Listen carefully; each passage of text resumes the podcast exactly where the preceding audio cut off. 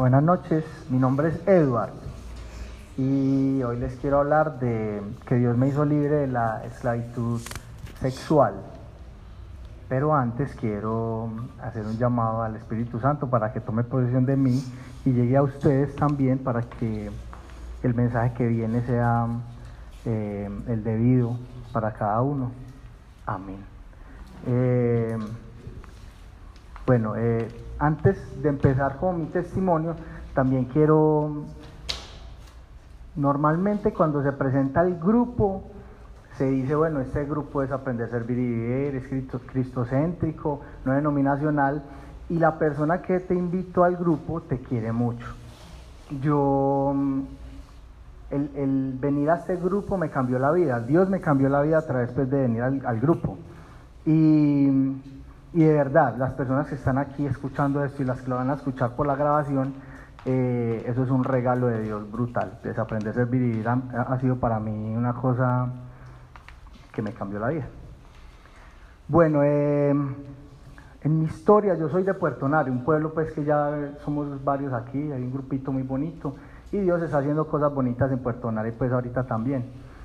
Mm, yo quiero empezar contando que Dios siempre estuvo en mi vida. O sea, desde el primer momento Él me mostró su mano, me, puso la mano encima pues y, y, obvio pues yo no recuerdo, pero para mí me cuentan mis papás y todo. Y, y, ha hecho milagros toda mi vida. Entonces, digamos que yo tenía una relación con Dios en la que yo siempre he reconocido que Él ha estado, pero eh, sin embargo hubo un tiempo que me alejé. y empieza la historia yo estaba recién nacido, tenía cuatro meses de nacido y, me dio una enfermedad que se llama glaucoma, que es en los ojos. El glaucoma es la mayor, es la mayor causante de, ceguera del mundo y, yo tuve pues como, como un evento que yo debería estar ciego. Entonces mis, mis papás me, me trajeron a Medellín, estábamos en el pueblo y, cuando me empezaron a llevar a consulta, los oftalmólogos decían, no, no hay nada que hacer, el niño ya está ciego prácticamente, pues ahí no hay nada.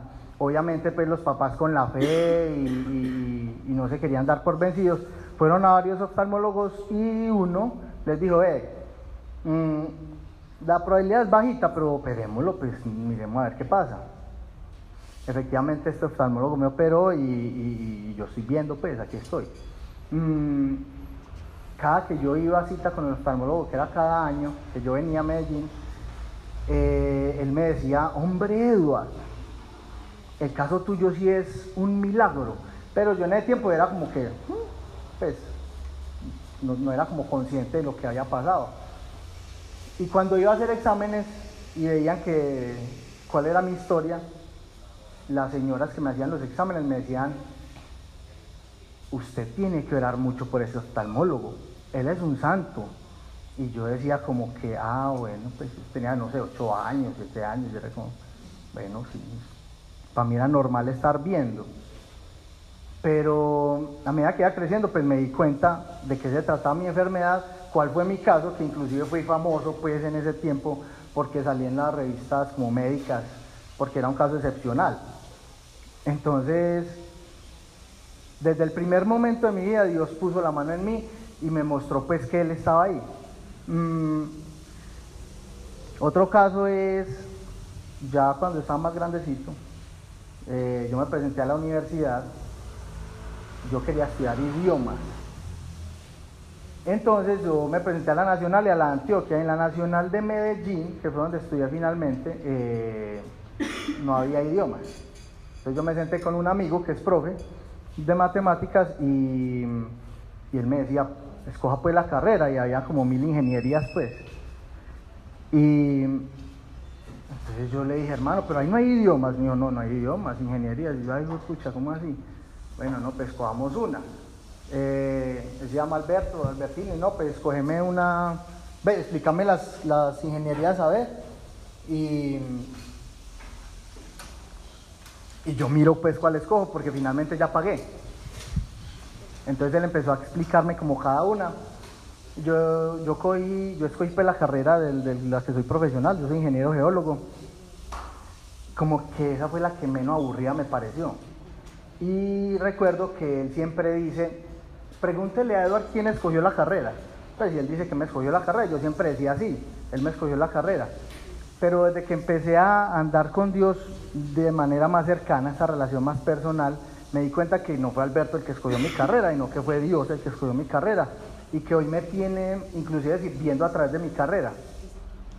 Entonces yo entré a la universidad, em, empecé a estudiar y las condiciones económicas fueron duras un tiempo y, y, pues llegaba el momento en que la casa no había comida, se acababa la comida y yo estaba ya pues viviendo con mi mamá otra vez y, y mi mamá siempre tenía un dicho que es cuando Dios no viene manda al angelito y era muy teso porque efectivamente la comida se acababa y ya como que estamos en ceros y, llegaba de no sé de a dónde, llegaba un mercado, llegaba, pues no sé, pasaba cualquier cantidad de cosas. Mi mamá ganaba un chance de 100 pesos, pues, era cualquier vaina. Y, y yo reconocía que era Dios, pues, dándome ese pan de cada día que yo le pedía en el Padre Nuestro, aún sin la conciencia que tengo hoy. Entonces, yo seguí avanzando en la universidad y, y yo salí, pues, como a las prácticas me amañé en las prácticas y hice como dos años de prácticas. Finalmente me hice a cargo pues de mi casa y, y, siempre la pensaba mucho como para regresar a la universidad terminar un semestre que me faltaba, porque entonces ¿quién va a dar pues? Eh, finalmente Dios hizo todo para que yo volviera a estudiar y, y cuando antes de graduarme me faltaba una nota de una materia y, yo no era muy cercano a Dios en ese momento, pero yo dije, no, pues no queda de otra, pues me voy para la iglesia y me arrodillo y le pido a Dios como dos horas ahí, que, que, es eso lo que me falta, si no me toca otro semestre y ahí no tengo forma, pues. Entonces, efectivamente, esa nota salió y, la gloria pues fue de Dios toda. Ya como para entrar en, materia con el tema, Mm, yo crecí en Puerto Nare y los que somos de Puerto Nare sabemos que el pueblo mm, es un pueblo en el que la parte sexual es fuerte. La parte sexual, de la bebida, pues es una cosa fuerte. Y en mi familia, digamos que así ha sido y, venía una herencia generacional también de, los abuelos, de, mis papás y sobre todo pues de la parte de la familia de mi padre eh, pues él tenía una fama y, ahí empiezan como las mentiras del mundo. Entonces la fama es, finalmente la fama es buena, o sea, es como el mundo te dice, sos un exitoso con las mujeres, te va súper bien con las mujeres, sos un macho. Tu papá fue un macho que, mejor dicho, acabó con el pueblo y, y eso era bueno, pues todo el mundo le decía, no, no, y, vos tenés que seguir, pues, porque yo soy el heredero, y inclusive pues había otro tío que era el que en realidad me daba la herencia a mí. Y bueno, les cuento pues que mi papá hoy es una persona nueva también en Dios. Pero eso era lo que había en ese momento y, y, se veía pues, no sé, en las reuniones familiares le decían a uno las tías, eh, bueno, usted tiene que aprender a bailar porque si no aprende a bailar no levanta, póngase las pilas, vea que es que usted vea a su papá cómo levanta, tiene que levantar, y son cosas que a uno le van llenando el corazón, pues, eh, de capas de mentiras del mundo. Entonces, mm, yo fui creyéndome todas esas mentiras y efectivamente cuando ya tenía edad y empecé a conocer las mujeres y me empezaron a gustar pues, las mujeres y eso, eh, empecé a hacer lo mismo que hacía mi papá. y es un tema muy teso porque el mundo también te vende que, no está mal. O sea, no está mal meterte con varias mujeres porque vos no estás casado y no tienes que ser como, como, eh, como fiel a alguien, ¿cierto? Inclusive es un tema de egocentrismo, es un tema de orgullo y es muy teso porque yo le decía a las mujeres, vamos a empezar a tener una relación vos y yo y va a ser una cosa sexual. Si le metes corazón es tu culpa, pues porque es que eh, a eso no hay que meterle corazón. Y, y ese egoísmo porque finalmente pues eh, a muchas, muchas le metían corazón. Y, y yo simplemente me iba y le decía, no, es que perdió pues porque le metió corazón. Y, y empecé a pasar por encima de mucha gente. Inclusive yo tenía unos principios morales que yo mismo me impuse y era, bueno, como hay tantas mujeres en el mundo, bonitas en esta tierra, entonces vamos a ponerle límite a la cosa y los límites son, no nos vamos a meter con mujeres casadas, comprometidas, con novios, sobre todo las casadas, pues, intocables. Y, pasó el tiempo y pasó el tiempo y como está diciendo Anita ahorita, son como unos vacíos que uno tiene y uno quiere llenar con eso. Y en mi caso era el sexo y era, mm, llegué al punto de romper mis propias reglas morales. O sea, es como, yo necesito satisfacer esto y no me interesa y, y paso por encima del que sea. Inclusive me metí con mujeres casadas. Entonces yo empecé a pasar por unos momentos en los cuales estaba con mujeres y, terminaba la relación sexual y yo estaba en las mismas, pues como que yo decía, bueno, ¿y qué? Pues esto no me llenó, yo en realidad no siento pues que como, como que sea feliz. Entonces yo dije, bueno, no, ¿sabe qué? Yo tengo que parar y, y, voy a esperar a que llegue alguien que, con la que sí me pase eso. Y no era capaz, y no era capaz, y no era capaz, y, y lo que yo hacía en ese momento era tratar como de tumbarlo, el gigante que yo tenía con mis fuerzas, como de derrotarlo con mis fuerzas. Es como, como si David se hubiera enfrentado a Goliat sin, sin Dios. Y obviamente no me daba resultados, pues no, no, era positivo. Entonces, eh, llegué a aprender a servir y vivir. Yo llegué en febrero de este año y llegué en medio de un... Yo tenía una situación difícil porque el año empezó duro y, fue porque yo enterré este año a cinco amigos como en los dos primeros meses y, y de esos cinco amigos tres eran muy cercanos y de ellos uno era como el más cercano pues así súper amigo y en ese momento es el único nombre que voy a mencionar hoy, bueno, ya mencioné a Alberto, pero voy a mencionar el otro nombre. En ese momento Vicky, que fue la que me invitó a aprender a servir y vivir, eh, llegó un día en medio de una crisis, pues, y me dijo, no, vea lo que me está pasando, qué pereza, llegué a una empresa, bla, bla, bla, ella ya contó en su, en su testimonio. Y yo le dije, parce, no debe ser que le puse pues la palabra a Dios por ahí. Ella me dijo, eh, ya que estamos hablando de eso, yo voy a un grupo y, sí, sí, fue más así, fue más así, pues yo voy a un grupo. Dijo, amores, nosotros nos decimos amores, amores, yo voy a un grupo. Eh, ¿Qué decir? Son los martes, no sé qué. Yo le dije, bueno, vamos, pues, le está invitando Vicky, pues no, no va a hacer algo raro, ¿cierto? Entonces, listo.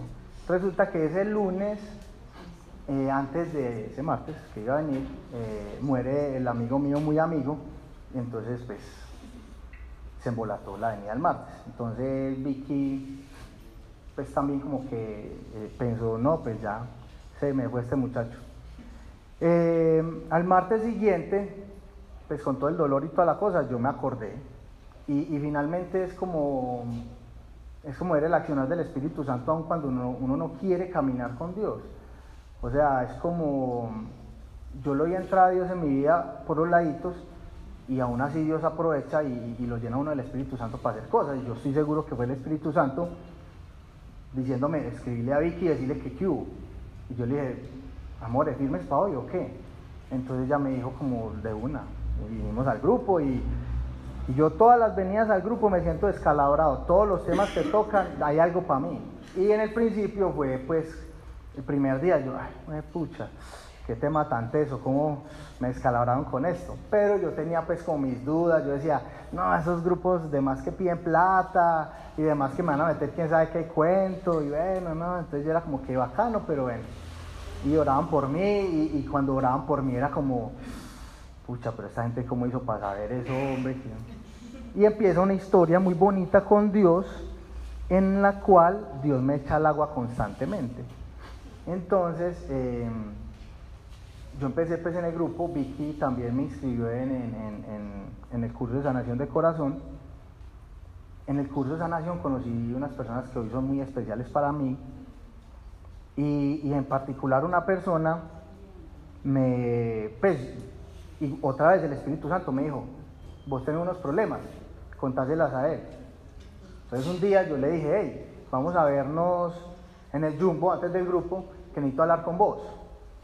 Eh, listo, entonces llegamos. En ese momento llegó otro del grupo y dijo, hey, ¿me puedo hacer aquí con ustedes? Y yo dije, bueno, pues si está aquí es porque Dios lo mandó aquí a sentarse aquí, vamos a ver. Entonces yo les conté los problemas que yo tenía en ese momento y uno de ellos, el de los más grandes, era la parte sexual.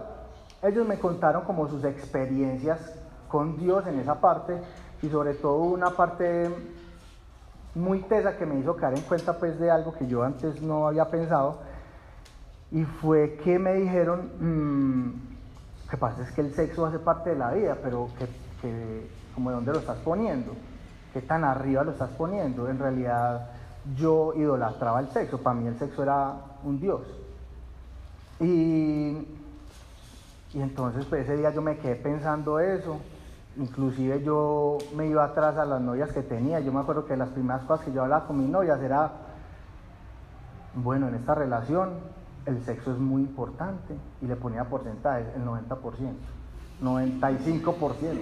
O sea, si no funciona el sexo, chaolín.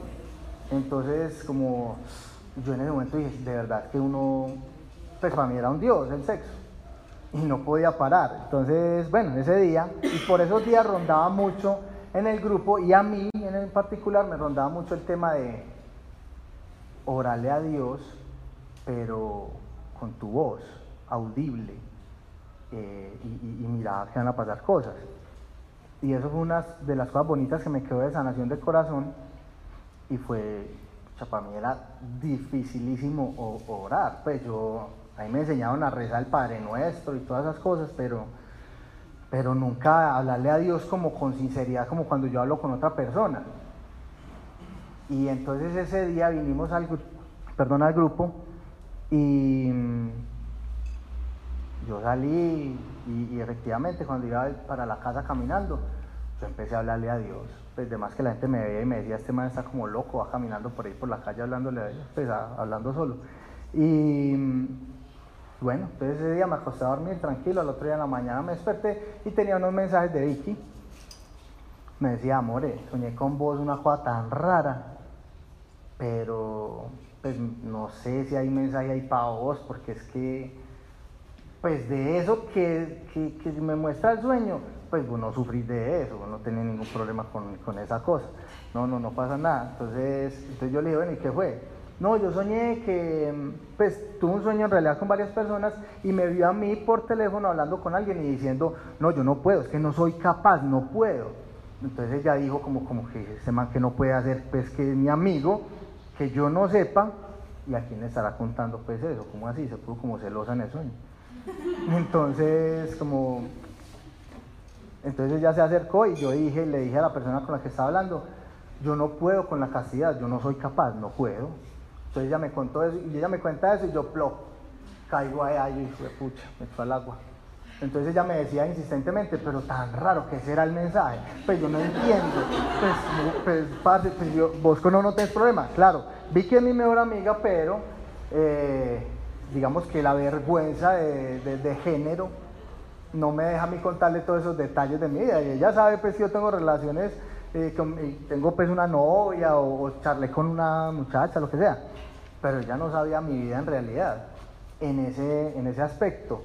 Entonces, entonces yo le dije, pues ya Dios me echó al agua, yo sí tengo un problema con eso y, pues ya no me queda otra, pues yo en todo ese tiempo que estuve aquí, yo sentía que Dios me tocaba el hombro y me tocaba la puerta.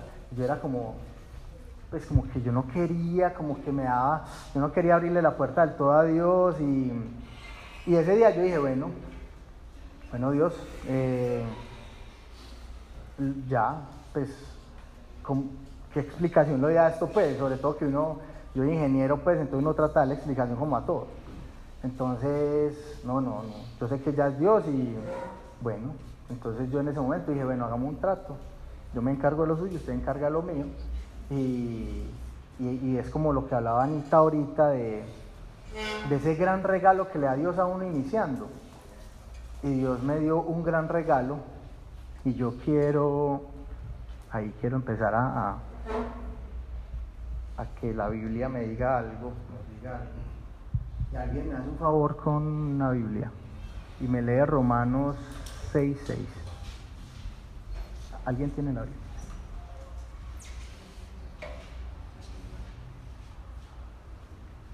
6.6.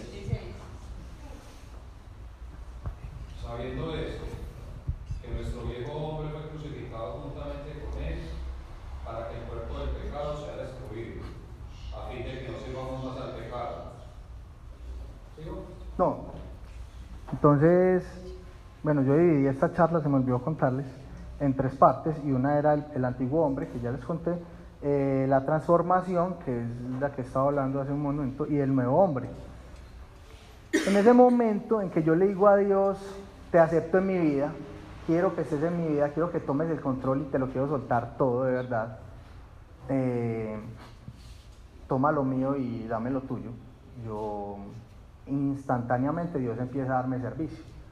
Y yo, pues, yo pensaba, yo, bueno, vamos, vamos a firmar como un contrato y demás que más adelante Él me va a mandar algo para hacer, pero pues inmediatamente me empezó a mandar servicio. Y yo pues empecé a tener un proceso muy teso en el cual mi hermano fue pues un partícipe importante porque él también fue como un guía para mí. Y, y yo empecé el servicio y empecé el gozo pues que trae el servicio. Y yo recuerdo mucho en ese tiempo pues yo me había visto una película que se llama La Cabaña, no sé si ustedes se la habrán visto. Y hay una parte de esa película que a mí me parece muy bonita y que me siento muy identificado con esa parte. Y la cabaña, eh, pues la parte que, de la que hablo es la parte en que el señor protagonista está hablando con Jesús y Jesús le dice, ve, yo voy a terminar unas cosas acá en la carpintería y nos vemos al otro lado del lago, coges esa barquita y te vas, ya nos vemos. Entonces el señor pues coge la barquita, empieza a, remar y en medio del lago tiene una crisis por algo que le pasó con sus hijos y se desespera y Jesús llega pues y le dice, hey, hey, cálmate, hey, dame la mano. No, no, no. Y finalmente él se calma, le da la mano y Jesucristo pues está parado en el agua y le dice, bájate y te paras en el agua. Y el Señor dice, no, pues me hundo dame la mano. Y entonces finalmente él, accede, se toma la mano de Jesús, se para en el agua y, hasta sale corriendo pues sobre el agua, ¿no? Y ese hombre era feliz y bueno, con Jesús.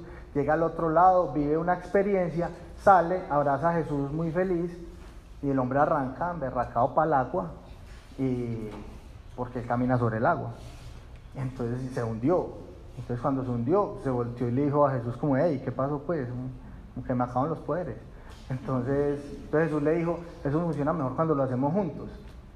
Y, yo en ese momento eh, entendí que en realidad, mirando atrás, todas las veces que yo intenté ser libre de esta parte sexual, nunca había podido por mí mismo y que en realidad me pasó lo que le pasó a David con Goliat que era un gigante que yo tenía y, fue Dios el que lo tumbó. Y simplemente yo lo acepté. Y, y Dios llegó y tumbó ese gigante que yo tenía. Pero también entendí que tenía que estar agarrado de la mano de Jesús, porque era en su fuerza que yo lograba esto y que no era una cosa de firmar un contrato un día y me voy feliz el resto de la vida, sino que es como un trato día a día, momento a momento, y que en el momento en que yo me suelto, en ese momento seguramente no va a surgir el mismo efecto. Entonces, yo en realidad soy libre de, esta parte, yo soy muy feliz, esta parte la había contado en el retiro, y, y digamos yo dije, bueno, no, ya soy libre, una berraquera, pero se venían más cosas. Yo, después de mucho tiempo, digamos, este año Dios me tuvo mucho en Medellín. Yo renegaba mucho al principio porque, no me gusta estar en la oficina, me gusta mucho el campo y, yo renegaba y renegaba decía, qué pereza estar en Medellín, me estoy estancando, lo que sea, qué pereza la ciudad del ruido. Hasta que Dios me demostró pues que Él me tenía aquí era por algo. Y cuando ya estuve listo para salir de nuevo, pues Él me mandó para campo y yo lo tomé como un regalo también. Y me fui para campo. Estando en campo como el primero, el segundo día, eh, yo tuve un sueño. Y el sueño era, yo estaba en un bosque de pinos eh, y, y ese bosque, pues digamos que yo estaba en una parte que no tenía árboles, pero el resto estaba rodeado de árboles. Y, esos, y en esos árboles, eso estaba lleno de lobos, pero enormes. Entonces yo recuerdo que yo estaba como con alguien y habían unas cuatrimotos y yo agarré una cuatrimoto y, y estaba intentando como huir de los lobos. Pero llegaba un punto en que no podía huir y me tocaba devolverme y estar en la zona donde no estaban los lobos. Recuerdo que llegó un señor como en una locomotora y, abrió las puertas y esas puertas se bajaron, se bajó un perro enorme. Y, ese perro enorme se le fue encima a un compañero de trabajo que está pues ahí en el sueño y, y yo, yo estaba pues como, uy, ¿qué pasa aquí? Finalmente el señor me dice, me hace señas como que sube acá, que, que conmigo vamos como a salvo, pues digamos voy a estar a salvo de los lobos. Bueno, yo me fui a desayunar, me desperté pues, me fui a desayunar y, conté pues en la mesa, pero yo la verdad no le, pues, nunca le encontré como el sentido, nada. Yo simplemente conté el sueño y fue muy particular porque un compañero que, digamos, tiene una relación con, con, Dios muy apartado, me dijo, yo le interpreto ese sueño. Yo le dije, bueno, hágale. Y me dijo, a los lobos son su antiguo hombre, es el enemigo que quiere que, que quiere que usted vuelva a ser su antiguo hombre. Y ese perro, digamos, el Señor que llegó es Dios, que lo quiere proteger de esos lobos, y, y ese perro se bajó a como a alejar al otro compañero porque él quiere que yo vuelva a ser ese antiguo hombre. Entonces, bueno, los que se quisieron reír se rieron, pero yo quedé como muy sorprendido, sobre todo porque esa persona no, anda, pues, no andaba con Dios. Y yo dije, wow, pues. Y finalmente me dieron como, le, conté a otras personas del grupo y me, y me, dijeron, efectivamente, esa es la interpretación. Lo que yo no sabía en ese momento era que Dios me estaba anticipando algo. Y, y de varias maneras. Yo había ido a un, otro, a un grupo, a una charla, y en la charla la persona que estaba dando la charla eh, decía, los que caminamos con Dios, a veces nos tropezamos, a veces caemos. Eh, el día que te pase, acordate de, Pedro que negó tres veces a Jesús. Entonces, yo estaba sentado ahí y él decía, a mí me pasó. Y yo creo que a todos aquí les ha pasado. Entonces cuando él dijo eso, yo como que, oigan a este, todos, yo soy más firme que un berraco, parado. Entonces, a mí me decía, él decía, no, y si no le ha pasado, le va a pasar. Y yo, oigan a este que me va a pasar, no, no, yo sí es parado con Dios. Y efectivamente, yo cuando estaba allá en, en, campo, súper parado con Dios, pues, y Dios me puso tareas y con, mis, con mis amigos pues de Dios eh, hicimos cosas brutales, o Dios hizo cosas brutales pues a través de oraciones y eso. Y hablé con una amiga y ella me decía, oíste, eh, en, es, en, ese lugar donde estás, el cuento de las mujeres y eso que ves, vos que estás con, que has tenido como el cuento del sexo y eso. Y yo le dije, no, si en Medellín, si en Medellín estoy juicioso, acá mejor dicho olvides. Acá no, no. Entonces llegué a un punto en que esa confianza con Dios, digamos que hay una delgada línea entre la confianza con Dios y la soberbia. Y yo lo pasé, y yo empecé a ser soberbio. Y llegó un día que yo vine a Medellín porque mi hermano, mi hermano vivía en, en España, regresó, llevamos cinco años sin celebrar el cumpleaños de él, Y yo dije, no, voy para Medellín así sea un día pues a celebrar el cumpleaños con, con mi hermano. Y cuando llegué al terminal en Bucaramanga estaba, mmm, le escribí a una amiga de Bucaramanga y le dije, ve, tengo como una hora, ¿nos vamos a ver o qué? Como para saludarnos. Y nos vimos y ella me llevó otra vez al, al terminal y chao. Y empecé a conversar con ella. Y regresé al otro día pues a Bucaramanga y al pueblito donde estaba trabajando. Entonces, el, el, el cuento de la soberbia es, y es, y es mi teso porque ahí está el enemigo, la carne, pues como todo. Y uno, yo esos días me alejé de Dios. O sea, yo en realidad me solté de la mano de, de Jesucristo y no me había dado cuenta por la soberbia. Yo no, yo estoy parado. Entonces ella me invitó, ve, vamos a cine hagamos algo en Bucaramanga. Y yo salí ese día a trabajar a campo y les dije a los muchachos con los que trabajo, eh, muchachos, vamos a trabajar hasta temprano porque me voy para Bucaramanga. ¿Cómo? ¿Para Bucaramanga? Y eso. No, pues me voy a ver con una amiga. ¿Cómo? Uy, hermano, porque ellos saben pues de mi proceso. No, hágale, hágale, duro, duro con ella. Y yo, hermano, pero no pasa nada, pues yo me voy a ver con una amiga, seguramente en un lugar público, pues cuando mucho iremos a cine, pero no va a pasar nada porque yo estoy parado con Dios. Aquí no pasa, espero nada. No, pero es que no pasa nada, usted es soltero, ella es soltera, no le van a hacer daño a nadie. Y uno lo piensa. Y yo igual les decía, no, no, no, no, no, es que no, yo estoy parado, no pasa nada. Efectivamente arranqué para Bucaramanga y ella había prometido recogerme en, el lugar donde me daba el bus. Y cuando llegué la llamé y me dijo, no, sabes que me enredé, no, venite para la casa pues que, que, me estoy organizando el pelo, no sé, una vaina así. Y, y, ahí yo, bueno, me tocó un taco y yo dije, no, además que ya lista. Cuando llegué no estaba lista y subiste un momentico que ya salimos, ya, pues ya. Y yo, ah, pucha, bueno, un momentico, no pasa nada. Y es muy teso porque tiempo después hablé con una amiga de, de algo parecido y esta amiga tiene un problema con el alcohol y ella me decía, Ed, eh, yo sé que el alcohol me hace mal y sé que yo no me puedo tomar ni una pola y hoy tengo unas ganas de una pola brutal. Entonces yo le dije, bueno, hoy es viernes, no es raro pues, pero sabes que hay pequeñas decisiones que llevan a grandes consecuencias.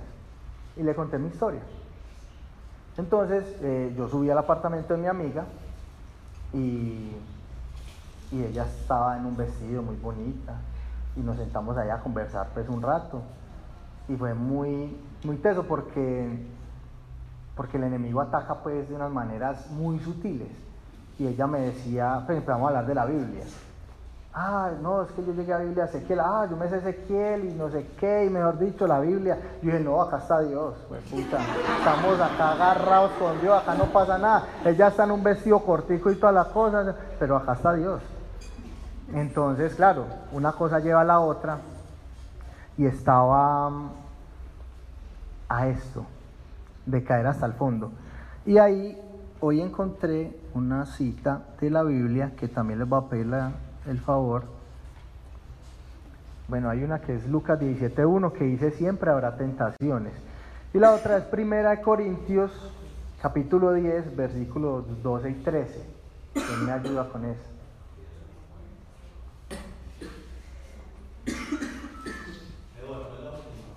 Eh, capítulo 10, Primera Corintios capítulo 10 versículo 12 y 13. Esa es la única en realidad.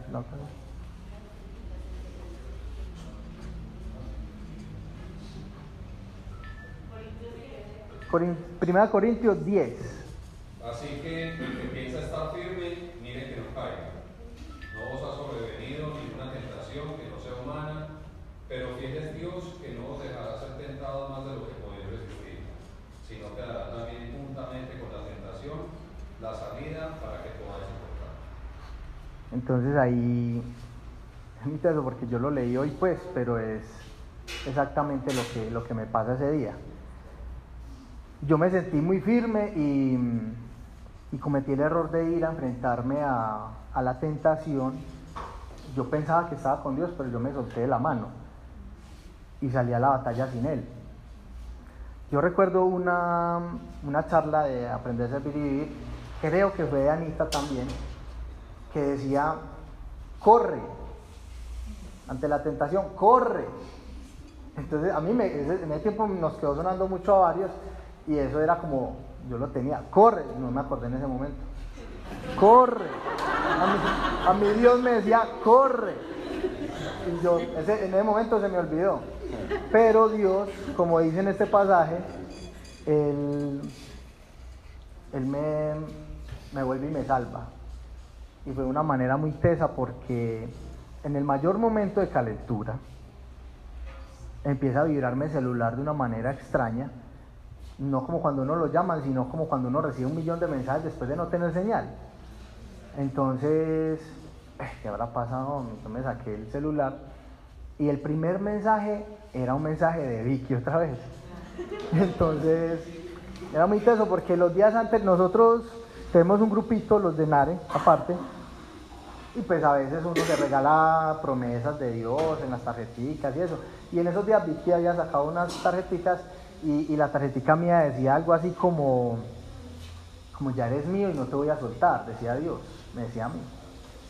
Entonces ella me mandó un mensaje con esa imagen diciéndome, amore, no te olvides de la promesa que Dios te hizo. Entonces yo en el momento pues me tiro por el balcón, o sea, yo pues pucha, yo tengo que salir de acá, ahora sí corre.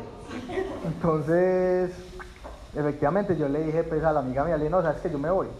Y ella, no, pero vení, tranquilo, yo conozco tu proceso, si quieres te quedas en mi casa, te quedas en esa cama, yo me quedo en esta cama. Y yo, me voy, me llevo, me voy. Entonces, pues yo finalmente ya me llevó y ya, yo me fui al pueblito en el que estaba y, yo quedé pues con una culpa brutal, ¿cierto? Porque yo me di cuenta de mi soberbia, yo me di cuenta que, que finalmente, como dice una amiga, yo era, en ese momento yo estaba al lado de Dios pues en esos días y, me sentía muy alabado, alabado, como dice ella. Y, y en ese momento bajé la guardia pensando que la tenía en pie entonces yo estuve, eso fue un sábado y yo quedé hasta el martes, estoy súper llevado al berraco y con una culpa brutal. Entonces la culpa lo que hace es alejarlo uno de Dios porque uno no se siente digno, ¿cierto? Uno se siente que le falló y uno siente que no merece todo lo que él le da a uno. Y una vez más Dios me echó al agua. Entonces eh, una amiga me llamó y me saludó. ¿Qué más? ¿Cómo estás? Yo no, muy bien, gracias a Dios. Entonces ella era ahí como, pues en qué momento este man me va a decir pues por lo que está pasando, ¿cierto? Entonces yo era, otra vez el Espíritu Santo como que bueno, cuéntele pues. Efectivamente, yo le empecé a contar y ella me dijo, yo sabía, yo sabía que vos estabas pasando por esto y, y Dios te echó al agua otra vez, pero yo no te iba a obligar a contarme, pues si vos no me querés contar, no me contés, pero yo aquí estoy para eso pues. Y y Dios me regañó a través de ella de una manera muy tesa, pero muy bonita. Digamos, a la gente le gusta que le digan que Dios no regaña y que Dios no castiga esto. Y Dios es un padre y es el padre que más nos ama. Y la manera en que regaña, pues a veces es fuerte, pero es con amor. Y es con amor diciéndome al final, hey, eh, tenés que aprender algo de esto. Y tenés que quitarte la culpa, ya, yo me la llevo, porque tenés que seguir. Y en ese momento yo cuelgo con ella y empiezo a organizar unas cosas en mi computador y, vi unas prédicas que tenía ahí como en unas páginas que tenía abiertas. Y la prédica ese día, del domingo que había pasado, se llamaba ¿Qué te mandé a hacer? Y es muy teso porque se refería al mismo, al mismo tema que hablaban en el grupo al que yo había ido antes, en el que yo dije, yo estoy firme, yo estoy firme con Dios, no pasa nada. Eh, y, era, y era cuando, cuando Jesús se le apareció otra vez a los discípulos, a, los apóstoles en, el mar de Galilea, que, que, Pedro se dio cuenta pues que era Jesús, se fue nadando hasta él y, y Jesús le preguntó tres veces si lo amaba. Y cuando le preguntó la tercera vez, Pedro, ¿tú me amas? Pero sintió tristeza porque obviamente tenía la culpa encima de las tres veces que lo negó. Y, y lo que decía Jesús era, apacienta mis corderos, o sea, y lo que decía el, de la, el que estaba dando la charla decía, ¿qué te mandé a hacer? No, pero es que yo soy la cagada porque vea que, ¿qué te mandé a hacer? No, pero es que, ¿qué te mandé a hacer? Y Dios, a través de, de esta persona, de la charla, de varias cosas, me dijo eso. O sea, no, necesito tu culpa, o sea, en realidad arrepiéntete, pero sigue caminando. Y sobre todo, yo te he encomendado unas cosas. Seguí con esas tareas que te he encomendado. Sacudite el polvo y, y, y seguí. Entonces, finalmente, yo, yo entendí y, y, tuve el arrepentimiento, solté la culpa y seguí caminando. Y obviamente pues tuve un gran aprendizaje y, digamos que dejé atrás ese orgullo de, de, yo estoy parado con Dios y, y la confianza en Dios no la confundo pues con otras cosas. Y recordé también una yo trabajaba en una empresa muy grande, era la primera productora de oro del mundo, entonces la parte de salud y seguridad en el trabajo era súper estricta y esas empresas grandes se comparten la información de esto, pues cuando hay algunas fatalidades y eso. Y yo recuerdo que siempre que había fatalidades hacían un estudio pues súper completo de qué había pasado. Y decían, normalmente las fatalidades se dan en conducción y se dan por exceso de confianza. Entonces, normalmente no son los jóvenes los que están empezando a trabajar los que tienen eh, estos accidentes, estas fatalidades, sino que son los viejos que dicen, yo manejo esto y esto pues, para mí es pan de cada día, no pasa nada y son los que terminan muertos. Y fue lo que me pasó a mí en ese momento. Entonces,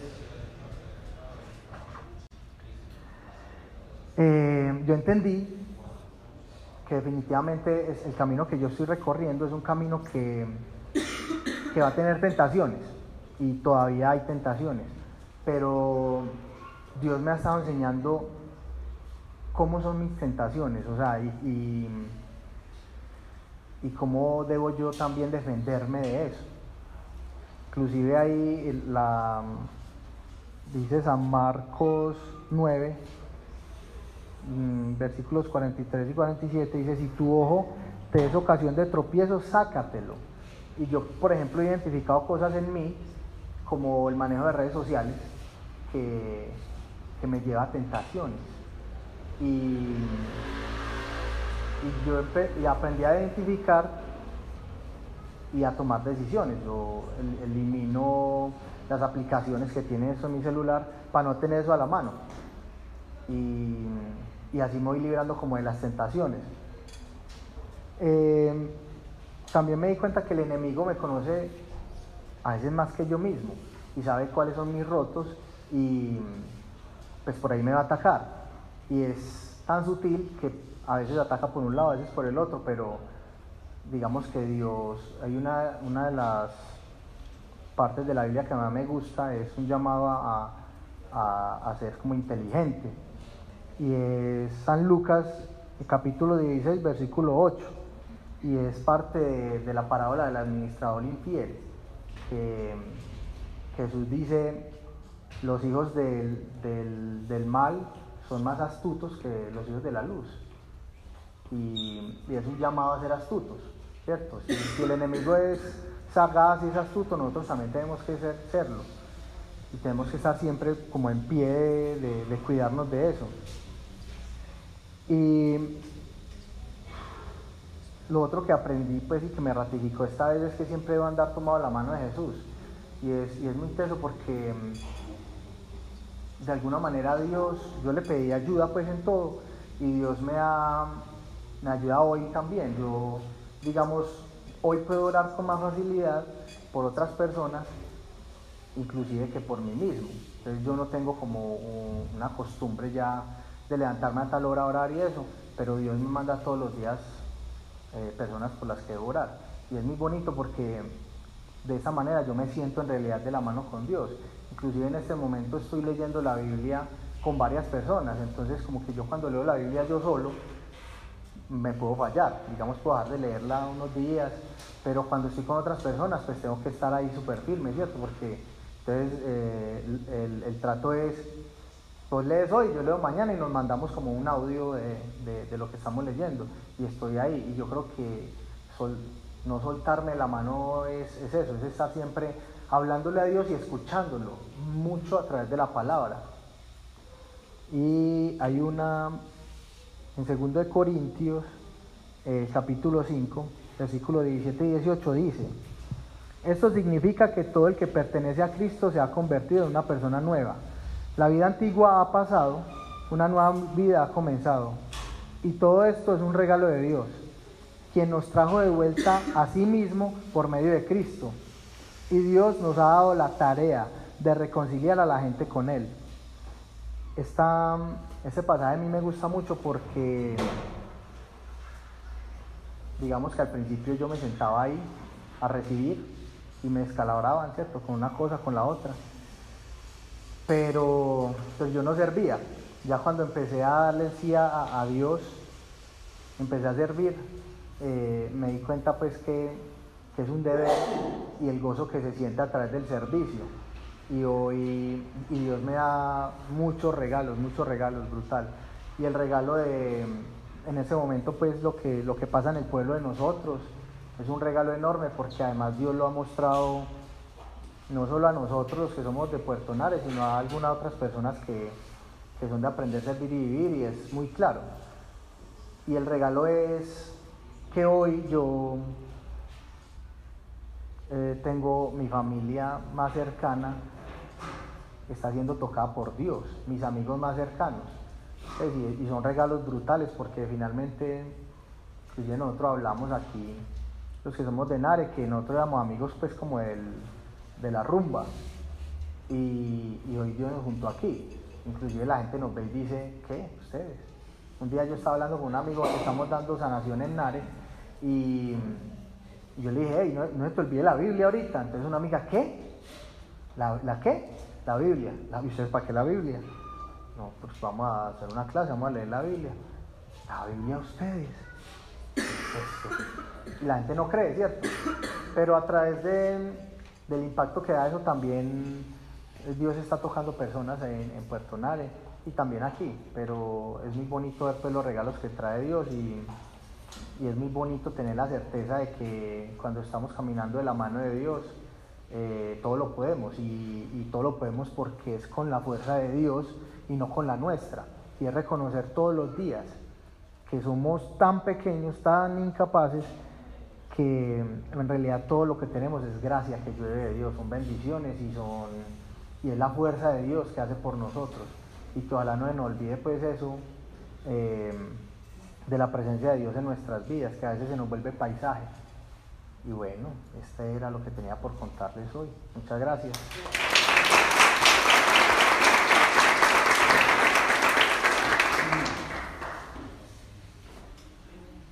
¿Alguien quiere a Paola? Si tú quieres, si yo, ¿la hago yo? ¿Ah? Bueno, eh, Dios Padre, doy gracias por, por este día. Doy gracias porque hoy nos permites recibir de ti de nuevo. Doy gracias porque nos muestras que estás ahí todo el tiempo para nosotros. Que no importa qué tan graves son nuestros pecados, siempre estás con las manos abiertas para recibirnos. Padre, gracias por cada una de las personas que están aquí, inclusive las personas que están escuchando este audio, puede no en este momento, sino más adelante. Y bendice sus vidas, la de sus familias, y que toca, toca sus corazones, que te reciban en sus vidas. Te pedimos presencia del Espíritu Santo aquí, Padre. Te pedimos que llenes nuestros corazones con tu Santo Espíritu y que sea tu Santo Espíritu actuando por nosotros, hablando por nosotros y abriendo nuestros ojos y nuestros oídos en esta época de Navidad.